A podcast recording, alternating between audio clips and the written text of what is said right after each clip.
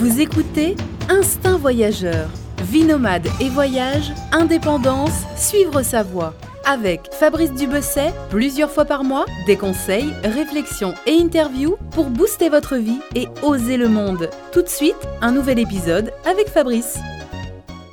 Bonjour à tous, bienvenue pour ce nouvel épisode du podcast Instinct Voyageur. dans cet épisode, on va, on va se transporter en Amérique latine et plus précisément au Chili.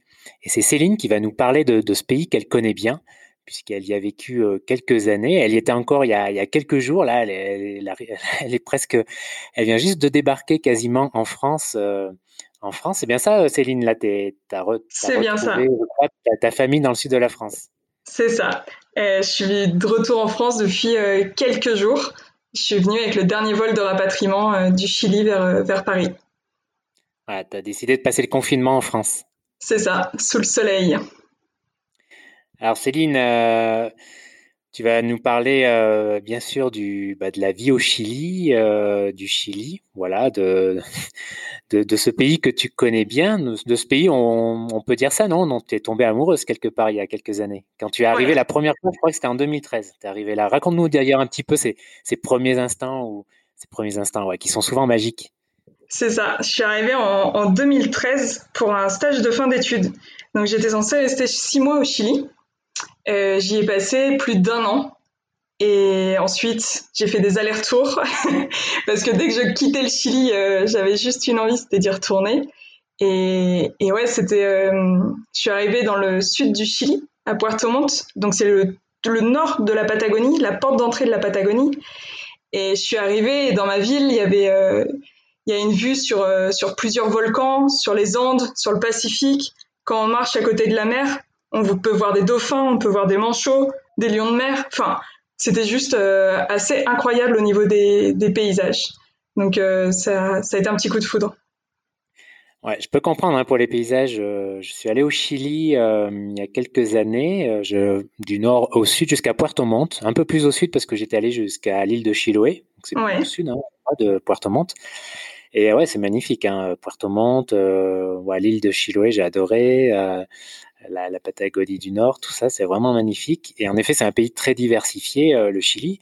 Un pays tout bizarre, hein, si tu regardes la carte qui s'étend, qui s'étend, c'est une bande de terre, voilà, qui s'étend à l'ouest de l'Amérique latine.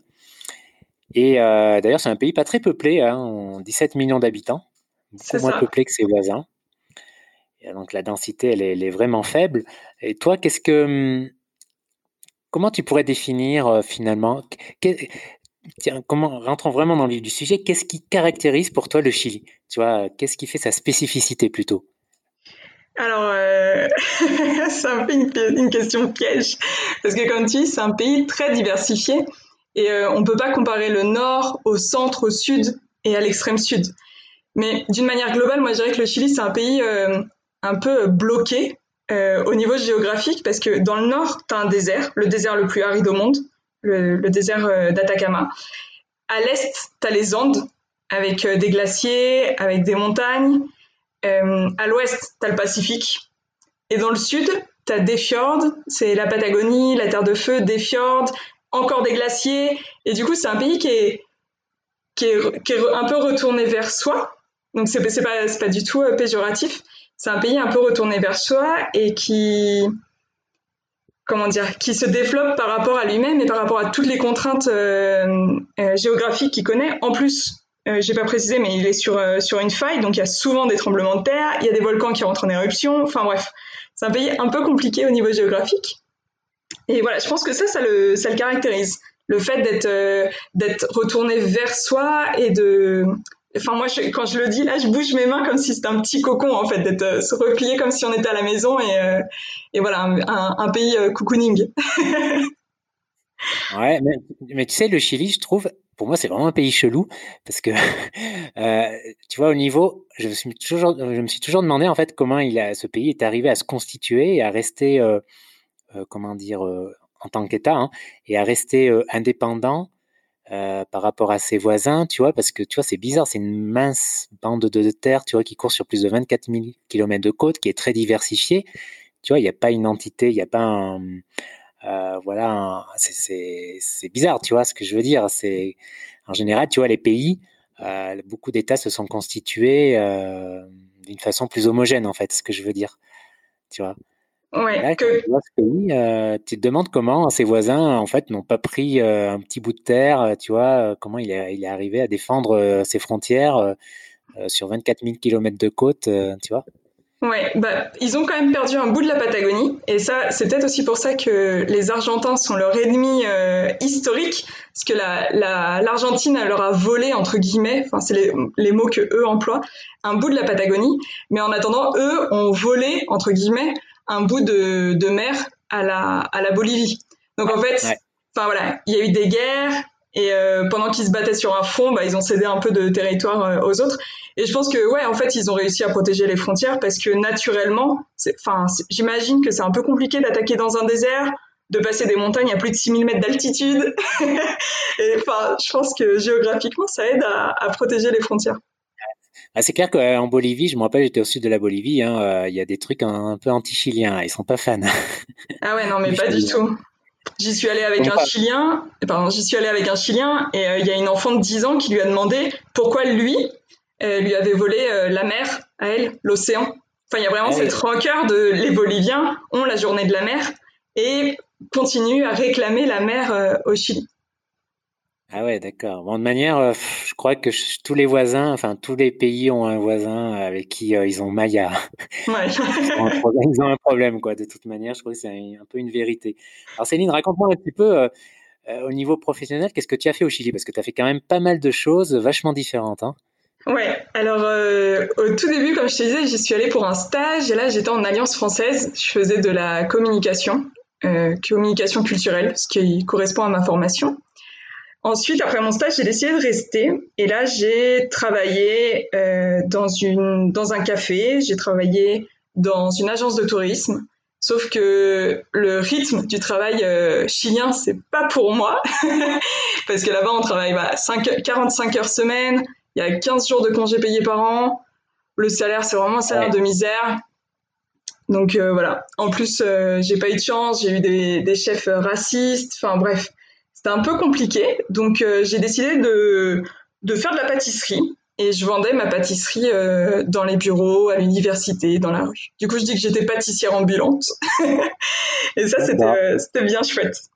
Et après, je suis retombée dans la communication pour des groupes de musique, groupes de cumbia, groupes de rock. Et ça, c'était sympa aussi. D'accord. Ah ouais, c'était pour des groupes de rock connus au Chili? Euh, le groupe de Cumbia, surtout, il est, connu. C'est Cumbia et tu madre. C'est un groupe, euh, il est connu d'un point de vue national. Et c'est de la cumbia 100% euh, chilienne. Et voilà. D'accord. D'ailleurs, c'est quoi les. Si on veut écouter de la musique chilienne actuelle, genre un groupe de rock, c'est quoi qui est. Bon, pas forcément actuel, mais disons depuis 20 ans, quelles sont les. les ouais, un peu les références, quoi. La musique chilienne, parce qu'on euh, connaît pas du tout en France, je crois. Je pense qu'on connaît pas du tout. Hein. Non, on connaît pas. Alors la musique actuelle chilienne, euh, au niveau rock, ils sont très forts euh, dans le métal. Mais alors là, moi, je connais pas du tout. Je sais qu'ils ont des groupes connus au niveau international dans le métal, mais c'est pas trop ma, c'est pas trop ce que j'écoute. ce qui est moderne, c'est plus, c'est plus de la, de la pop. Enfin, ce qui marche beaucoup là-bas, ouais, ce serait plus de la pop, pop, cumbia enfin un, mélange de, de rythme latino. Il y a euh, Moral, Moral Distraída. Euh, sinon, dans les groupes un peu plus euh, anciens, mais qui correspondent vraiment à la culture chilienne, il y a Inti Limani, Congreso, Los Raivas, Los Vasquez, plein de, plein de groupes. Ça, c'est un peu ancien, mais ça correspond vraiment à la culture chilienne. D'accord, bon, bah, déjà, ça fait pas mal de références, hein, ce que tu viens de dire. Euh, dis-moi, Céline, le, Chili, c'est un des pays les plus chers, enfin, le, ouais, le plus cher d'Amérique latine, et pourtant, les salaires sont très bas, en fait. C'est ça. C'est un, pays très cher et c'est le pays où il y a le plus de disparités au niveau des salaires. Euh, le SMIC là-bas, il est à peu près de 300 euros. En Patagonie, le coût de la vie, il est à peu près comme en France. En fait, tu vas avoir des produits qui sont vraiment pas chers, comme la viande, parce qu'ils en produisent, ou les patates. Enfin, c'est vraiment, vraiment donner les patates. Mais à côté de ça, les autres légumes, ça va être très très cher. Euh, il y a d'autres, euh, les produits laitiers vont être chers. les fringues, enfin voilà, tout ce qui est importé aussi, ça va être très cher.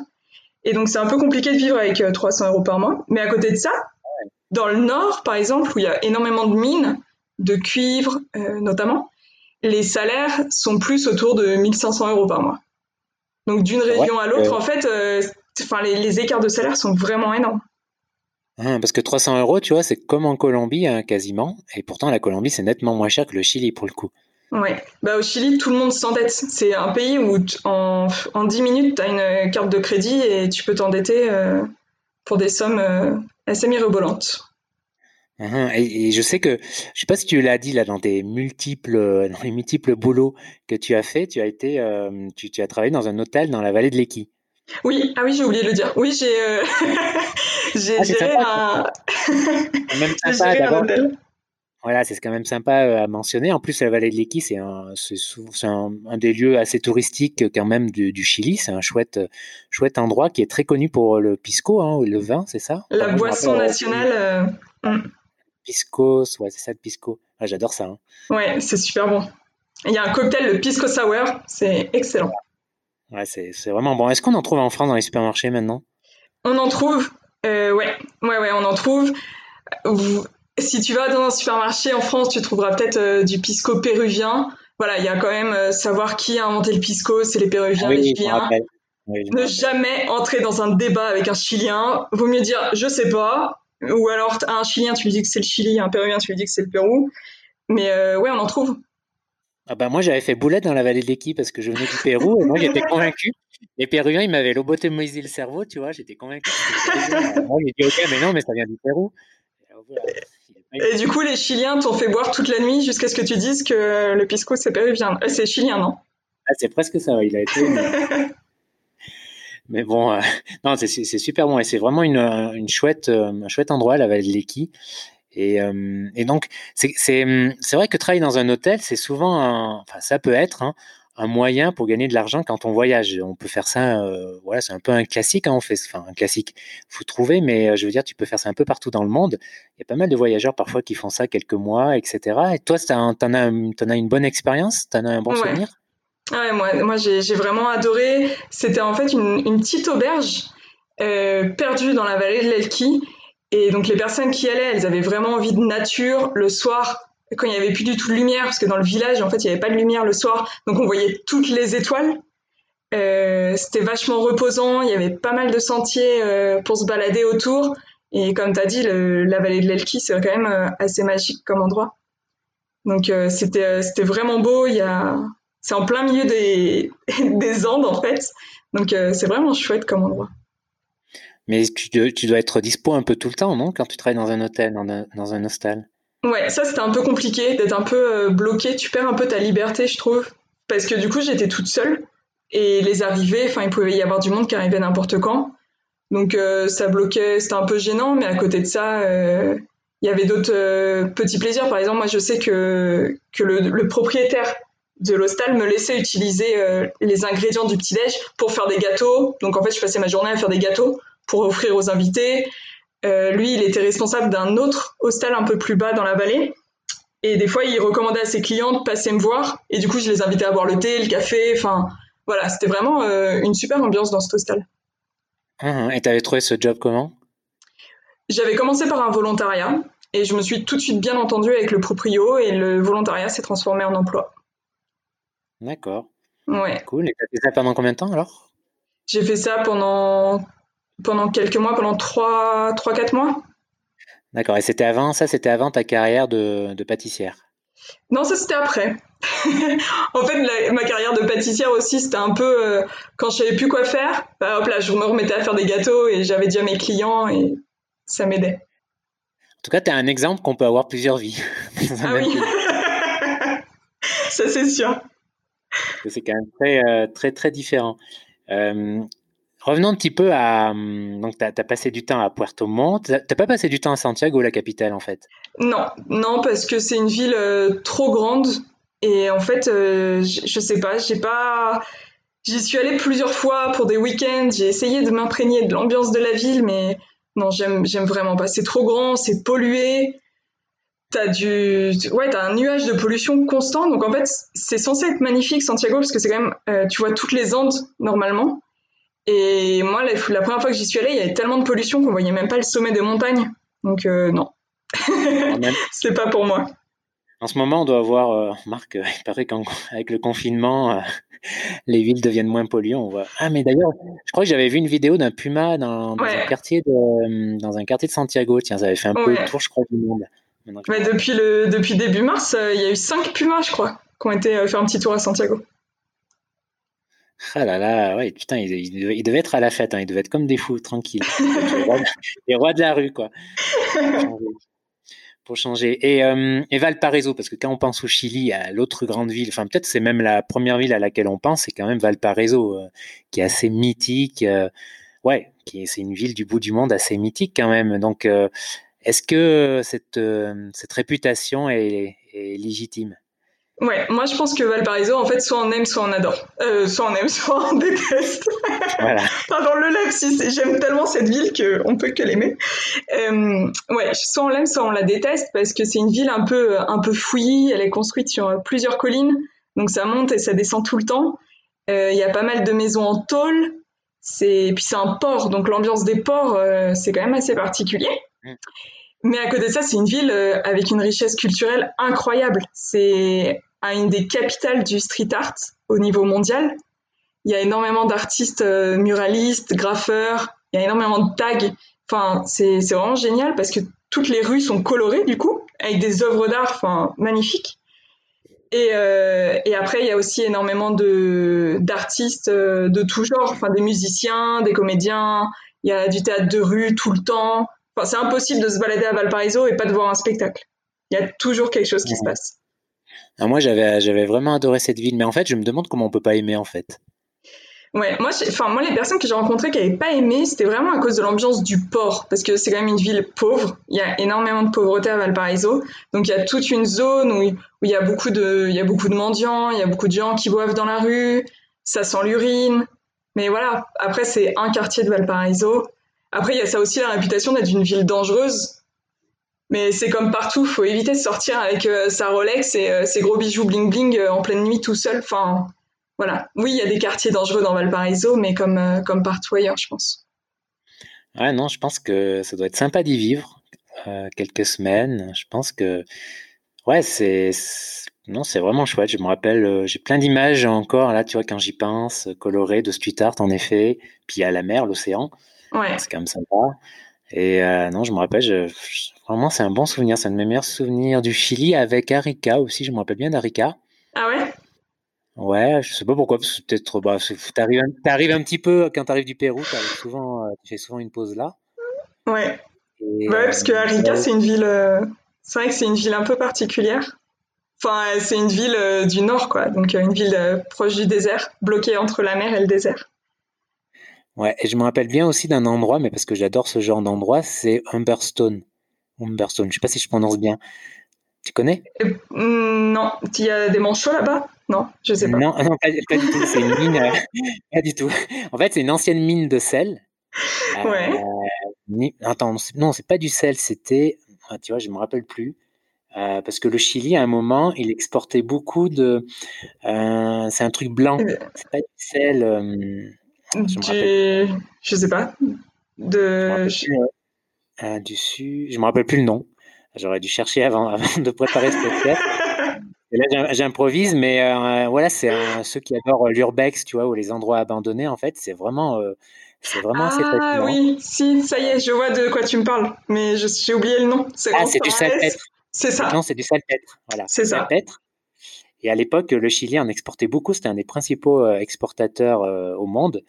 Et euh, là, tu avais une immense exploitation, hein, une immense mine, une immense. C'était comme une ville en fait, tu vois. Et là, elle est abandonnée. Tu peux la visiter et c'est vraiment vraiment intéressant, quoi.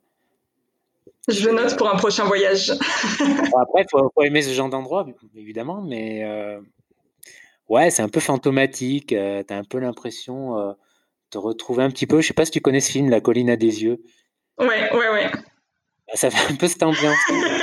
là, euh, t'es isolé, là, tu te demandes si tu regardes un, tu as, encore les, habitations des ouvriers, tu vois, avec même laissé, c'est un peu bizarre parce qu'ils ont parfois un peu, je trouve, c'était un petit peu, je trouve, comment dire, scénarisé, c'est-à-dire qu'ils ont un peu laissé un peu en l'état, ça faisait, ça pas très naturel, mais bon, du coup, ça faisait un peu penser à, ça me faisait penser à ce film, La colline à des yeux, tu vois, c'était des fois pas très rassurant, mais bon, et voilà. Et en tout cas, c'était un endroit vraiment sympa. Et Ouais, je te disais, je te posais une question là en off, là juste avant de commencer. Justement, je trouvais que c'était intéressant que cette question parce que hum, on, échangeait euh, moi et Céline hein, et on se disait que c'est vrai que le Chili, il y a pas, il est pas très connu en France. C'est pas euh, pas le pays le plus connu euh, aux yeux des Français hein, en Amérique latine, je pense. Et c'est vrai que hum, c'est pas comme le Pérou. Voilà, le Pérou, tu l'identifies au Machu Picchu, aux Incas. Euh, plein d'autres choses en fait, même au surf, ou aux lignes de Nazca, je sais pas, etc. Même à Lima, etc. La Colombie, euh, la danse, la salsa, et, bon, Pablo Escobar malheureusement, mais bon, des choses comme ça. Mais le, Chili, il n'y a pas vraiment de, à part les, montagnes, les, la Patagonie, il n'y a pas vraiment de, de trucs qui ressort comme ça, non?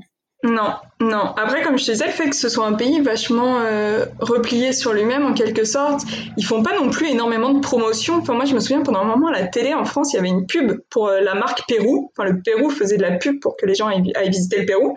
Ça, il y en a pas au Chili, par exemple. C'est pas, ils misent pas, en fait, sur le tourisme. Enfin, ça fait, je pense que ça fait, ça représente quand même une, bonne partie du, du PIB. Mais vu que c'est un pays exportateur, producteur de, de matières premières, pour l'instant, ils misent pas trop trop sur le tourisme, quoi. Puis ils savent que les touristes arrivent comme ça, donc. Euh, mais c'est vrai qu'on on, pense, enfin, quand on pense à la Patagonie, en plus souvent on pense à l'Argentine. Euh, et, et, ouais, c'est dommage pour le Chili. Ouais, la Patagonie, les grands espaces, on pense plus facilement, je pense, à l'Argentine qu'au Chili. Je sais pas pourquoi, c'est à cause de Florent Pagny. C'est ça. Surtout qu'en plus. Allé au Chili. Surtout que c'est des Patagonies euh, complètement différentes parce que en Argentine, c'est de la pampa, enfin il y a des montagnes et tout, évidemment, mais il y a quand même de grands espaces euh, plats et tu as des lignes droites qui qui se terminent jamais, enfin c'est très grand et très long la Patagonie. Alors qu'au Chili, c'est des fjords. C'était tout le temps entre à alterner entre mer et montagne. T'es tout le temps, euh, t'as un glacier ou t'as as juste des sommets enneigés, des volcans. Enfin, c'est vraiment des Patagonies différentes. Donc c'est un peu dommage que les gens euh, confondent. Et pareil, euh, je pense à ça, mais tout le monde pense qu'Ushuaia, c'est la ville la plus australe au monde, parce que mm. l'Argentine fait de la pub, mais c'est pas du tout le cas. c'est euh, ah Puerto Williams, c'est Puerto Williams, une ville qui est sur l'île de, de Navarin, donc une île en face d'Ushuaia, qui est la ville la plus australe au monde. Mais les Argentins diront que c'est un village. Moi, j'y suis allée et je te dis que c'est une ville. Il y a tout ce qu'il faut pour que ce soit une ville, quoi. T'as vu que le marketing, hein, comme ça peut euh, rentrer des trucs dans. Enfin, tu vois, on a tous l'impression en effet que Ushuaia, c'est la, la, ville la plus au sud. Ouais, eh ben non. Mais non, en fait. C'est dommage, en effet, que, que le Chili, ouais, bon, ils, ont, ils communiquent moins que le Chili, que l'Argentine, visiblement, sur, sur le tourisme. Bon, c'est un choix. Ouais. un choix, mais euh, en tout cas, c'est. Euh, Ouais, il y a aussi, tiens, quand j'y étais, je voulais, je sais pas si tu l'as fait cette croisière. Tu l'as fait la croisière qui part de Porto Monte et qui longe. Euh, il y a beaucoup de voyageurs qui la font jusque. Euh, jusque Puerto Natales. Ouais. Jusqu'à Puerto. Natales. Puerto Natales. Ouais, non. Moi, j'ai fait un petit bout de Caleta Tortel jusqu'à Puerto Natales pendant deux jours et euh, c'est juste magnifique. C'est tu passes dans les fjords, c'est bon. Moi, j'ai eu de la pluie. J'ai vraiment pas de chance en, en au Chili. J'ai eu beaucoup de pluie euh, pendant toutes ces années. Euh, et c'est des paysages euh, de, de, dingue. Enfin, moi, le bateau là-bas, c'est vraiment un moyen de transport que j'apprécie parce qu'ils ont tout le temps une, un pont sur lequel on peut quand même admirer les paysages. Ça va super lentement. Avec un peu de chance, on peut voir des animaux marins. C'est vraiment une super croisière. Mmh tu vois, là, j'étais en train de penser à, à mon meilleur souvenir, je pense, du Chili, c'est l'île de Chiloé, qui est aussi connue, tu vois, parce qu'il y a, il y a tous les villages de l'île. Euh, tu vois, ils ont conservé leur, leur église en bois coloré. Ça, c'est des églises assez. Euh, je sais pas si tu as des images, si tu as déjà vu des photos. Oui, oui, oui. Des, des, églises assez colorées, jaunes, tu vois, etc., en bois. Et, Et ouais, ils ont quand même conservé, parce que c'est vrai, comme tu me disais, le Chili a pas trop conservé de patrimoine. Il n'y a, pas de village, de village colonial comme on peut en trouver ailleurs en Amérique latine. ils ont, ouais, ils ont rasé quoi. Ils ont, la conservation du patrimoine, c'est pas trop leur truc. C'est pas trop leur truc, non? Non, pas du tout. À Puerto Montt, il y a plusieurs bâtiments, enfin maisons magnifiques qui ont été construites en bois de d'Alers c'est un bois endémique euh, du sud du Chili. Et, en fait, ils laissent les maisons tomber en ruine pour pouvoir construire des parkings et des centres commerciaux. Hmm, c'est dommage. Donc, ouais, c'est vraiment dommage. Et ça, ça arrive dans plein d'autres villes, euh, sans, sans parler des tremblements de terre qui fragilisent du coup les, les bâtiments. Et, hmm. et, pendant mon séjour, tu vois, sur l'île de Chiloé, euh, alors moi, en fait, avant d'arriver au Chili à l'époque, j'avais lu, euh, tu dois connaître Francisco Coloane, qui est un grand écrivain euh, chilien. Oui, oui, oui. Et euh, je crois qu'il a écrit un de ses recueils de nouvelles, s'appelle Chiloé, non? Ou non, j'ai un doute là, je sais plus. Mais en fait, la plupart de, ses aventures, tu vois, de, ses récits se passent en Patagonie chilienne. Alors c'est les, ouais, c'est chasseurs de baleines, c'est les, les, aventuriers, c'est, bref, c'est assez, franchement, c'est chouette à lire. je conseille vraiment les auditeurs moi, je connais surtout euh, en tout cas en tant qu'écrivain, mais il y en a d'autres, bien sûr, très connus. Mais en tout cas, c'est vraiment, euh, ouais, ça incite vraiment au voyage, quoi. Ces, ces récits, c'est vraiment chouette. Et quand j'étais, tu vois, sur l'île de Chiloé, bah ouais, ça me rappelait ces, écrits et, et ouais, c'était vraiment, euh, c'était vraiment chouette d'être là, en tout cas. Et euh, dans, dans, ces écrits, il parle aussi des, des Indiens Mapuches. Tu vois, parce sait peut-être pas trop, c'est vrai aussi, mais le Chili, au Chili, il y a quand même pas mal d'indigènes, enfin pas mal maintenant, je sais pas euh, ce qu'il en est vraiment, mais euh, il y a quand même euh, les indigènes sont une, petite, représentent une petite partie de la population. Ouais, ouais, ouais. Surtout, du coup, les, les Mapuches, ils sont dans le, dans le centre-sud du Chili. parce que la population qui était tout au sud, les Seknam, ils ont été exterminés. Et donc les Mapuches, ça fait partie des, des derniers qui, qui, existent au Chili. Et, ouais, c'est une relation euh, un peu conflictuelle en fait avec euh, avec le reste de la population, dans le sens où où le gouvernement, les gouvernements, pas que pas seulement l'actuel, euh, les rejettent vachement. Eux, ce qu'ils réclament en fait, c'est c'est de récupérer leurs terres qui ont été volées, parce que Mapuche, ça veut dire le peuple de la terre. Et, du coup, ils ont envie juste de récupérer leurs terres et les gouvernements leur, ont promis que oui. Au final, on leur a jamais donné leurs terres. Et dès qu'il se passe, dès qu'il y a un problème, par exemple en 2017, je sais pas si tu te souviens, mais il y a eu d'énormes incendies au Chili. Euh, il y a carrément eu, euh, enfin, ça a été très critiqué parce que la présidente Michelle Bachelet n'avait pas demandé l'aide internationale à temps. Enfin bref, ça avait fait tout un tout un débat. Et qui c'est qu'on a accusé? Les Mapuche, quoi. Genre, enfin, alors qu'eux, ils sont, enfin, ils aiment la terre, ils ont envie de la travailler, enfin, à leur manière, en respectant leurs traditions.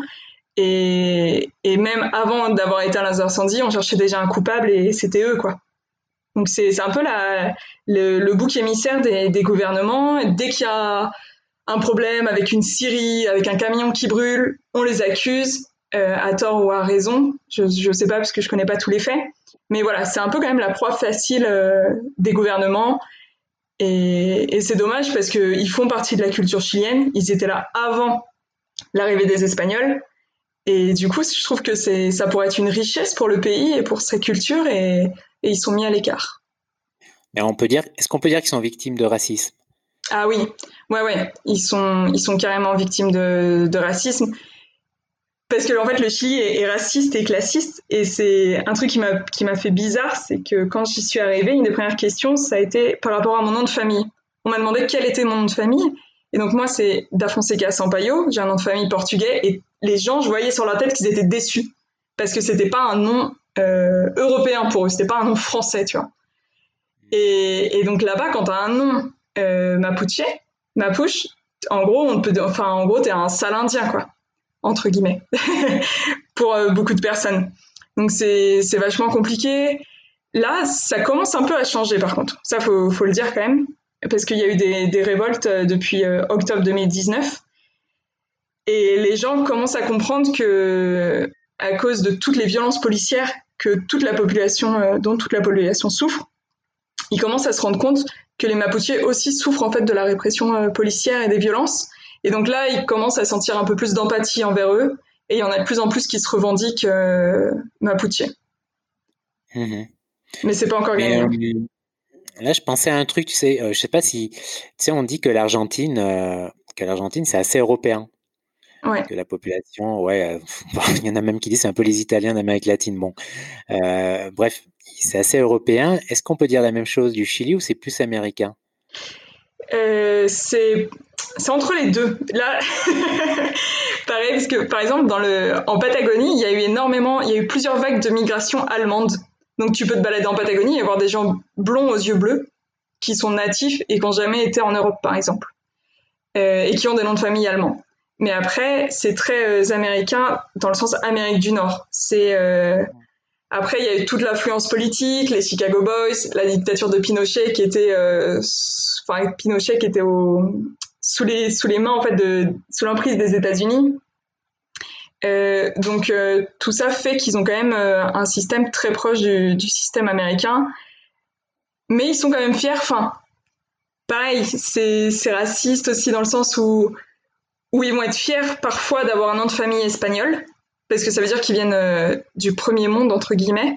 Mais à côté de ça, ils détestent les Espagnols parce qu'ils ont colonisé le Chili. Enfin, c'est un pays vraiment complexe et ils essayent de, de trouver du bon dans, dans les cultures euh, occidentalisées et de, les, de, se les approprier et de les imiter aussi, je pense. Mmh Là, tu parlais de, de, la minorité allemande. Là, ça me fait penser à un film que j'ai vu. Je ne sais pas si tu l'as vu, euh, Colonia. Emma Watson. Emma Watson, la, l'actrice qui jouait dans, la série des Harry Potter. Et euh, c'est un film assez sympa qui se, si je me rappelle bien, qui commence pendant la dictature, pendant le, coup d'État de Pinochet, si je me souviens bien. Et ensuite, donc, elle, euh, c'est un couple, hein, c'est l'histoire d'un couple qui se retrouve, euh, qui se retrouve à Colonia, qui a existé, qui était une espèce de, ouais, de colonie, de, de, de, comment pourrait qualifier ça, de de, petit état un peu allemand, enfin un peu nazillon même, assez nazi quoi. Euh, tu l'as vu le film? Qu'est-ce que tu en, as pensé? Je m'en souviens plus. ouais, euh, bah, je pense, euh, c'est, je pense qu'il se rapproche quand même de, de ce qui s'est vraiment passé, parce que dans tous les cas, c'est un secret pour personne qu'il y a des nazis, il y a des néo-nazis et il y a des descendants de nazis en Patagonie c'est la deuxième ou troisième vague de migration allemande. Et, euh, et ouais, le non mais je, je pourrais pas en fait. Euh, je pense que le film il, il, est intéressant et il donne envie d'en savoir plus sur la relation, sur la dictature et sur la protection qu'ont eu certaines personnes durant la dictature pour commettre des crimes assez horribles. en tout cas, le film est assez sympa à regarder. Hein, il se regarde bien, donc je, je vous conseille si en ce moment vous voulez vous mettez un film. Euh, c'est euh, ouais, c'est un, un, bon titre. Et justement, parler de la dictature de Pinochet. Alors, est-ce que est-ce que c'est quelque chose qui qui est encore, euh, comment dire, assez présente? Bon, j'imagine que c'est tabou, hein, t'en discutes pas comme ça, voilà. Mais est-ce que c'est quelque chose qui est encore, tu, tu sens que voilà, c'est c'est encore, ça fait partie, c'est encore un poids important dans, dans la société, cet héritage, l'héritage? Oui, et justement, en fait, moi aussi, quand je suis arrivée, je pensais que c'était tabou. Et pas du tout. en fait, tu as des gens, genre euh, l'ancienne ministre du Travail de Pinera ou la nouvelle ministre euh, des Femmes, du ministère des Femmes, qui a été euh, choisie il y a deux jours, je crois, qui sont pinochetistes, qui passent à la télé en disant le général Pinochet a fait de grandes choses pour le pays, voilà, et qui disent qu'il n'y a jamais eu de disparition, qu'il n'y a jamais eu de torture, il n'y a jamais eu. Alors que. C'est des négationnistes, quoi. C'est ça, c'est des négationnistes qui vantent les mérites de la dictature. Et donc, en fait, Pinera, qui a des ministres qui se disent. Pinera, pardon, c'est le président actuel du Chili. Donc, qui, lui choisit des ministres pinochetistes qui disent euh, dans les grandes, enfin, lors d'interviews euh, que Pinochet était un grand homme. Bah, lui aussi, il est pinochetiste, en fait.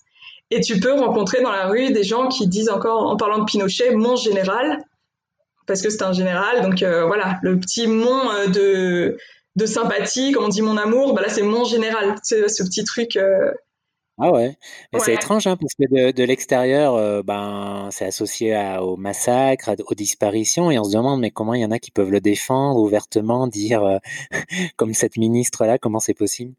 Bah ouais, moi, moi j'ai aussi un peu du mal à comprendre, et j'ai du mal à comprendre aussi comment on peut arriver au pouvoir en fait en disant ça. Et non, c'est juste qu'il y a quand même une grande partie de la population, tous ceux qui ont qui font partie de la classe, pas tous pardon, mais beaucoup de ceux qui font partie de la classe sociale euh, haute, euh, aisés, sont pinochetistes parce qu'évidemment pour eux, bah, au niveau d'un point de vue économique, euh, ça les a quand même bien aidé la, la dictature. Donc voilà. Mais c'est vrai que c'est assez c'est impressionnant et mais pareil, les choses, elles vont, elles commencent à changer parce que comme je te disais, il y a eu des, des mouvements sociaux à partir d'octobre de 2019. Et l'une des revendications, c'est le changement de la constitution parce que la constitution actuelle au Chili a été écrite sous Pinochet. Donc euh, les gens demandent en fait à, ce qu'il y ait euh, ni olvido ni perdón, qu'on n'oublie pas et qu'on ne pardonne pas en fait ce qui s'est passé pendant la dictature euh, et, ils réclament justice et ils veulent se, débarrasser de ce passé qui est, qui est, quand même lourd pour pouvoir reconstruire le Chili d'une autre manière et se débarrasser des pinochettistes. Mais c'est compliqué. parce, que le hein. Chili, parce que le Chili, en ce moment, politiquement, c'est à droite. Ouais, à droite. Bien bah, c'est un pays globalement, hein, c'est un pays globalement bien à droite, quoi. Oui. Bah, après, ils alternent, enfin, ils alternent entre euh, droite, socialisme, droite. Après le socialisme, euh, enfin voilà, c'est du socialisme euh, plus ou moins, plus ou moins au centre. Le Chili, c'est une société dure, non, dans l'ensemble? Euh, Au niveau de la politique au niveau de l'économie, oui. Le Chili, en fait, c'est, faut pas oublier que c'est le pays le plus libéral au monde. c'est, ça a été un laboratoire sous Pinochet. Et au niveau des politiques économiques, et il y a plein de choses, euh, là, avec le, le, coronavirus, par exemple, avec le Covid-19, une des premières mesures du gouvernement, ça a été de fixer un prix au test pour que le test de dépistage soit payant. Tu vois? Donc, en fait, c'est un pays euh, où faut pas tomber malade. C'est à moins que tu aies les moyens d'aller dans une clinique privée. Moi, un jour, j'ai eu une infection au rein. J'ai été à l'hôpital. Euh, j'ai attendu 12 heures dans la salle d'urgence. J'avais de la fièvre, enfin, je commençais à délirer et, euh, on, on m'a pas reçu alors qu'il y avait plus personne dans la salle d'attente. Il était 4 heures du mat et la personne qui m'a accompagnée, qui m'accompagnait, m'a dit, euh, elle m'a, je sais pas comment elle a fait, elle m'a porté jusqu'au taxi pour me ramener chez moi et me passer du paracétamol parce qu'il y a aucun médecin qui allait, euh, qui allait s'occuper de moi à l'hôpital. Et le lendemain, j'ai dû aller dans une clinique privée. Donc, euh, ouais, faut pas être pauvre au Chili en fait. C'est un super pays. Quand t'es touriste, c'est juste euh, magnifique. Mais il y a quand même des bidonvilles dans le nord. Il y a des gens qui, là, euh, en temps de Covid-19, on nous dit qu'il faut nous laver les mains toutes les heures. Il y a des personnes qui n'ont pas accès à l'eau.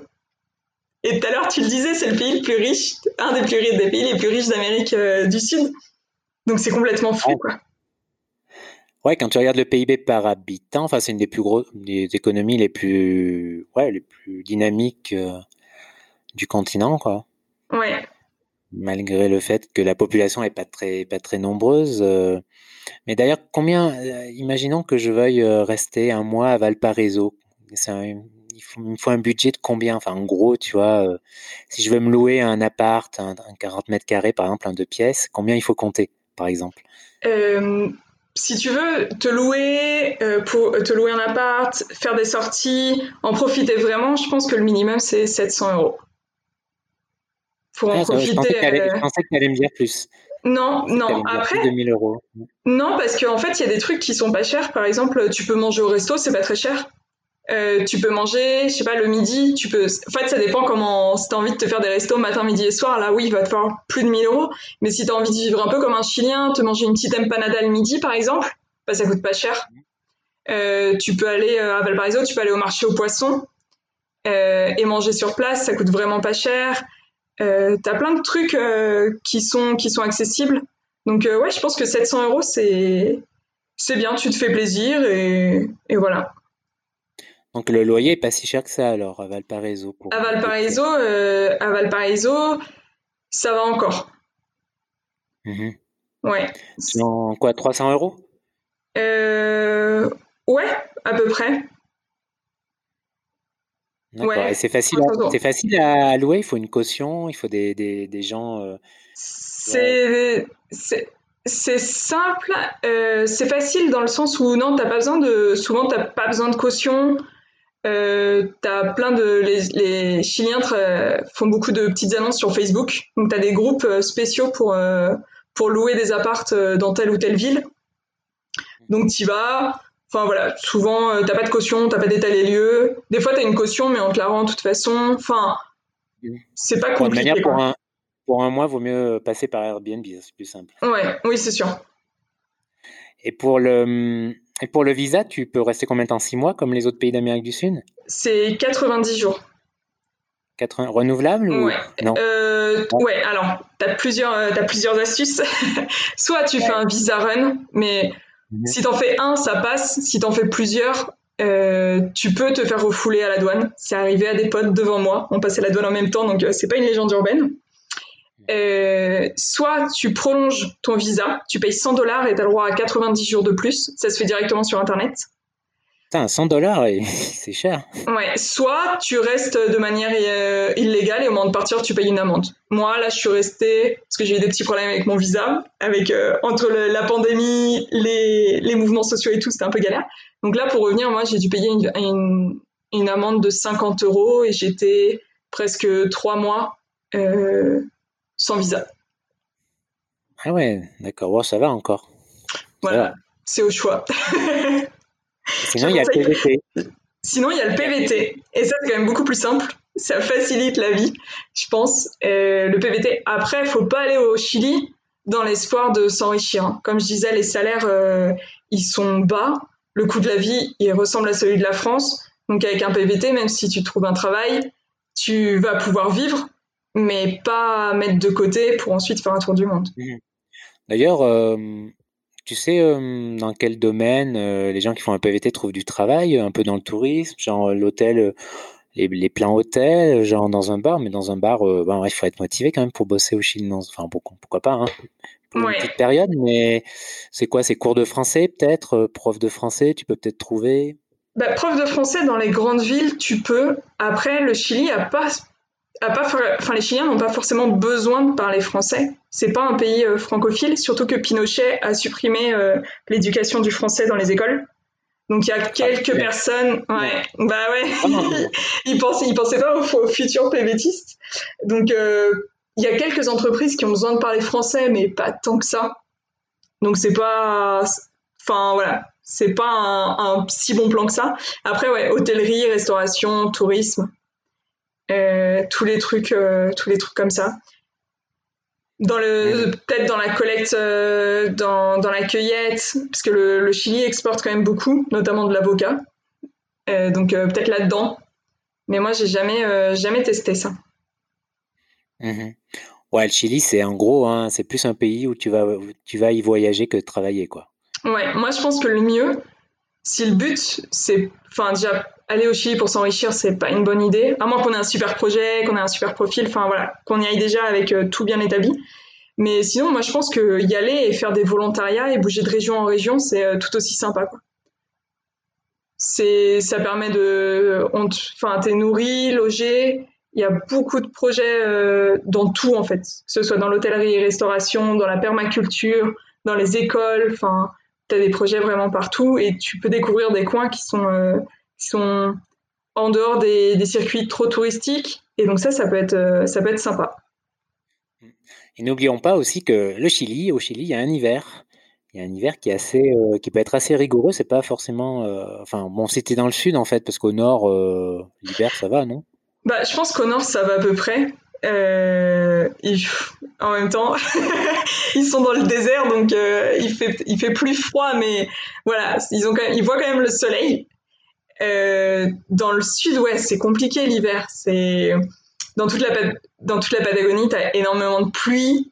Plus au sud, t'as du vent, t'as de la neige.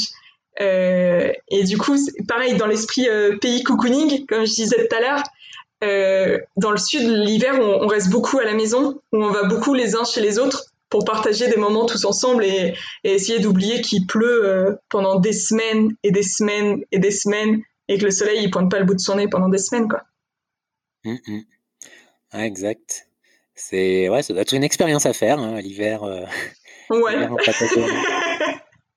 ouais, moi je l'ai fait plusieurs fois. Euh, c'est, on est content quand le printemps revient quand même. Ouais, tu m'étonnes. Et euh, peut-être une des, une des, dernières questions de ce podcast. quel est pour toi le meilleur moyen quand on veut voyager au Chili pour se déplacer? Alors bien sûr, il y a les bus qui sont classe et tout, mais c'est cher quand même le bus. Je trouve que c'était à l'époque c'était cher quand j'y suis passé. Et euh, est-ce que c'est pas mieux, par exemple, de louer une voiture si t'es deux ou trois, tu vois? Euh, Ouais. Par contre, les distances, elles sont assez énormes au Chili. Hein. Faut pas oublier que. Enfin, c'est si... Voilà, il y a, y a, plus de 4000 km du nord au sud. Donc, euh, c'est un peu long. Tu, tu loues pas une voiture pour aller du nord au sud en 15 jours, par exemple. Mais ouais, tu peux louer une voiture. Ça peut être assez sympa, surtout. Je pense, pour euh, quand tu as envie d'aller dans des parcs nationaux, parce qu'ils sont pas tous accessibles euh, en transport en commun. Sinon, pour euh, les personnes qui voyagent de manière un peu plus alternative, le stop fonctionne très bien et c'est vraiment culturel en fait. En été, il y a énormément de personnes qui font du stop ah en, partout dans le Chili. Donc ça, c'est vachement chouette. moi, j'en ai fait avec ma mère de 60 ans et ça, ça choquait pas les gens quoi. Que ma mère, à un moment, je l'ai, enfin, on s'est séparés, elle a fait du stop toute seule. Ça n'a pas choqué les gens qu'elle fasse toute seule, euh, du stop toute seule à 60 ans au Chili. Quoi. Mmh ouais, j'en avais fait aussi un petit peu quand j'étais au Chili. En effet, ça fonctionnait.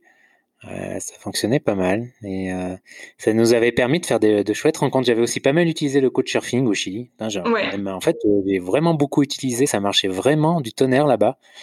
ouais, ça, ça marchait vraiment bien et plein de chouettes, de, encore une fois, plein de chouettes rencontres. Et euh, d'ailleurs, ça marche pas mal, euh, le couchsurfing euh, en Amérique latine d'une manière générale, je trouve. Ouais, ouais, ouais. Et au Chili, surtout dans le sud, les gens, ils, te montrent que tu es le bienvenu grâce à la nourriture. et souvent, ils ont, ils ont ce sens de l'hospitalité où, où ils t'accueillent ils te proposent tout de suite si tu veux manger quelque chose. c'est vachement important. Enfin, sur Chiloé, je pense que tu as peut-être vu ça. Les... On te sert et c'est des grosses portions qu'on te sert. Enfin, je sais pas si tu as fait du couchsurfing là-bas, mais Ouais, c'est la nourriture est très importante. Ouais. Alors Chiloé, franchement, c'est un de mes meilleurs souvenirs de couchsurfing.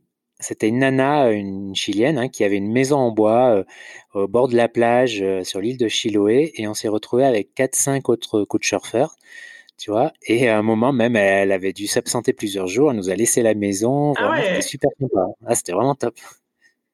Ouais, bah ouais. Ils ont quand même un bon sens de l'hospitalité, euh, les Chiliens, je trouve. Et comme tu dis, c'est plein de rencontres et, et ça, c'est chouette de ce pays.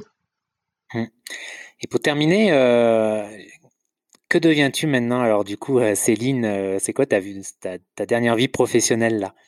Alors là, je suis rédactrice web freelance. Je rédige des textes, notamment sur le voyage et sur les mariages, parce que je me considère comme un, comme un cœur d'artichaut et c'est des thèmes qui me, qui me plaisent bien. Mhm. Et là, je suis. Euh, bah, un peu au chômage en ce moment, non? Parce que le mariage et le voyage, c'est un peu difficile. C'est ça. Euh, ouais, c'est un peu compliqué, donc euh, j'envisage toujours pas de reconversion professionnelle. J'attends de voir. Là, je, je sais pas, je suis une adepte de la lenteur aussi, donc euh, moi, ça me va en fait. Là, je prends mon temps, je vais réfléchir à de nouveaux projets, parce que je suis revenue en France alors que j'avais encore des projets au Chili.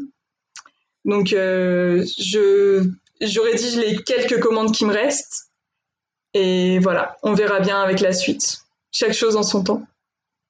Pas de retour à court terme au Chili Non, non, pas de retour à court terme euh, parce que parce que j'y ai quand même passé beaucoup de temps, parce que comme on disait, c'est un pays quand même assez difficile. Euh, je ne fais pas partie des rédactrices web euh, millionnaires. et et parce que. Je, suis pas sûr qu'il y en a. Hein. Bah, c'est ce que j'ai dit au moment où j'ai dit ma phrase. En fait, je me suis, ce trouve il y en a pas. et parce que euh, parce que j'ai envie de voir autre chose aussi pour l'instant. Et puis là, avec euh, le Covid 19, ça risque d'être quand même très compliqué au, au Chili. Faut pas oublier que euh, sous le gouvernement de Piñera, il y a pas longtemps, juste l'année dernière, en fait, on a quand même trouvé des salles de torture il y a des dirigeants syndicalistes ouais, qui ont été retrouvés suicidés, euh, mais euh, en fait avec des balles dans le dos. Enfin, on a retrouvé des corps criblés de balles dans des supermarchés qui ont pris feu. Donc voilà, c'est un gouvernement dans lequel j'ai pas du tout confiance. sans parler d'opinion politique, en fait, juste par rapport aux faits. qu'en 2019, il y ait de la torture dans un pays, c'est, je trouve ça quand même. je sais que c'est pas le seul, mais au Chili, enfin, quand c'est un pays dans lequel tu as vécu, dans lequel tu connais des gens, enfin, ça fait quand même bizarre. Donc voilà, j'attendrai de voir comment, comment la crise est gérée, j'attendrai de voir ce qui se passe au Chili. Euh... Tu trouves qu'il gère, bien la, la, pandémie? Non. Bah, en fait, euh, je suis arrivée, je suis partie du Chili le 29 avril exactement. Il y avait 16 000 personnes contaminées. Euh, une semaine après, il y en a plus de 23 000. Hmm. Donc en fait les, les chiffres on ne sait pas. Puis en plus moi ça me fait rire alors que c'est pas drôle mais le ministre de la santé a quand même dit qu'on comptait les morts parmi les guéris. Après il a dit que c'était un lapsus mais il a quand même dit ça voilà que les morts en fait étaient comptés. Bah en fait euh, vu qu'ils contaminent plus selon lui ah, et... donc en fait euh, ils sont guéris quoi. C'est plus un danger donc on peut les mettre dans les guéris. C'est une façon de voir les choses donc voilà. Donc en fait à partir de ce moment-là, t'es là, non, je peux pas, je peux pas faire confiance en fait à des gens qui me disent que les morts ils sont guéris. C'est pas, c'est pas possible. Que ce soit un lapsus ou pas, mais c'est pas possible. Oui, c'est spécial, hein, c'est clair, c'est spécial. Bon, d'accord, euh, d'accord. Bah écoute, euh, j'espère que tu vas, hum, bah, de toute manière, euh, tu vas profiter du sud de la France et de ta famille pendant quelques mois. Ça aussi, c'est quand même chouette. Ouais. Déjà. Ouais, ouais refaire des balades et euh, redécouvrir euh, d'autres endroits du pays. Euh, ça fait toujours plaisir. J'aime bien rentrer en France, moi. Il y a plein de belles choses à voir ici. c'est clair. Puis bah, peut-être que tu vas repartir sur vers d'autres cieux, alors peut-être l'année prochaine. C'est ça. Peut-être. Tu, te vois rester en France en fait ou, vraiment t'es, es, comme on dit, expat un jour, expat, expat un jour, expat toujours, c'est ça? Ouais, ouais. je pense j'ai commencé à voyager à 15 ans, donc euh, j'ai passé plus de temps sur les routes que, que de manière sédentaire. Donc euh, je pense que la sédentarité, c'est pas pour moi pour l'instant.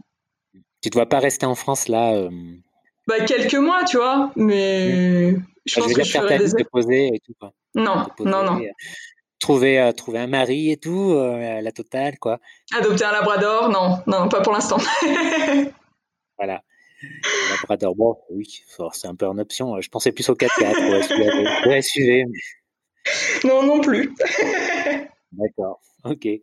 Bon, bah écoute, euh, merci, euh, merci Céline. Je rappelle qu'on peut, tu as un blog de voyage, un blog, ouais, un blog de voyage qui s'appelle Le Voyage d'une plume. Hein, je mettrai le lien en description sur lequel tu écris, euh, je sais pas si tu écris régulièrement. Euh, non, j'écris, ouais, j'écris de temps en temps selon, ton inspiration, euh, etc.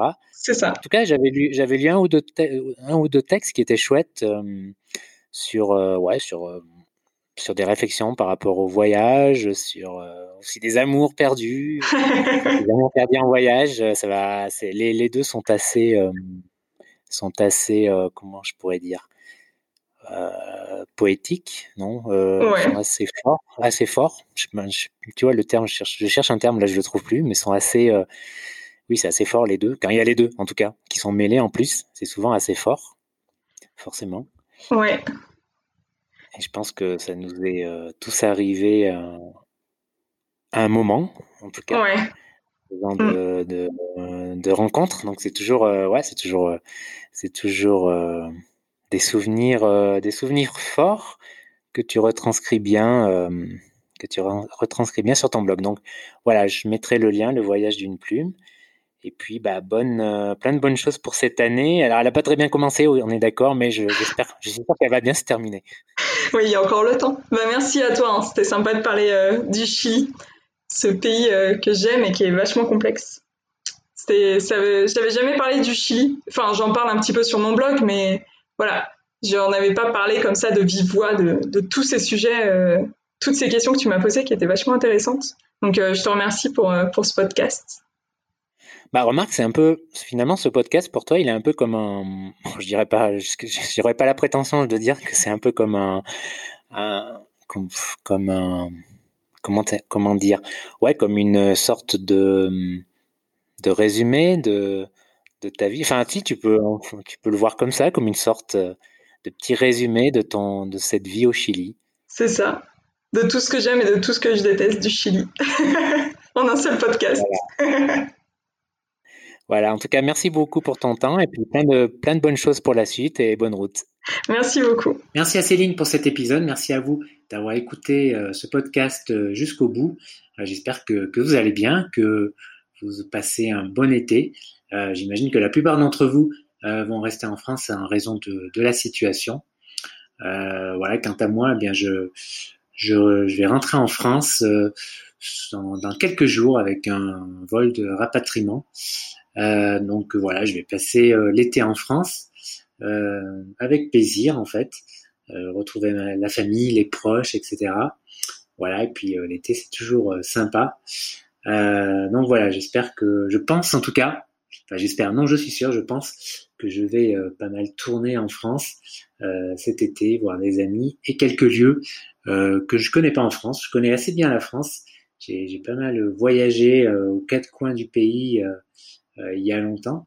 Mais bien sûr, il y a encore beaucoup, beaucoup d'endroits euh, que je ne connais pas. La France est un beau pays. Euh, c'est un peu une évidence de, le dire ici, mais c'est vraiment un des plus beaux pays sans doute qui existe. Alors je suis un peu chauvin, hein, c'est vrai, mais je pense que vous partagez cet avis. Voilà, plein de bonnes choses pour vous. On se retrouve pour un prochain épisode et prenez soin de vous. Ciao ciao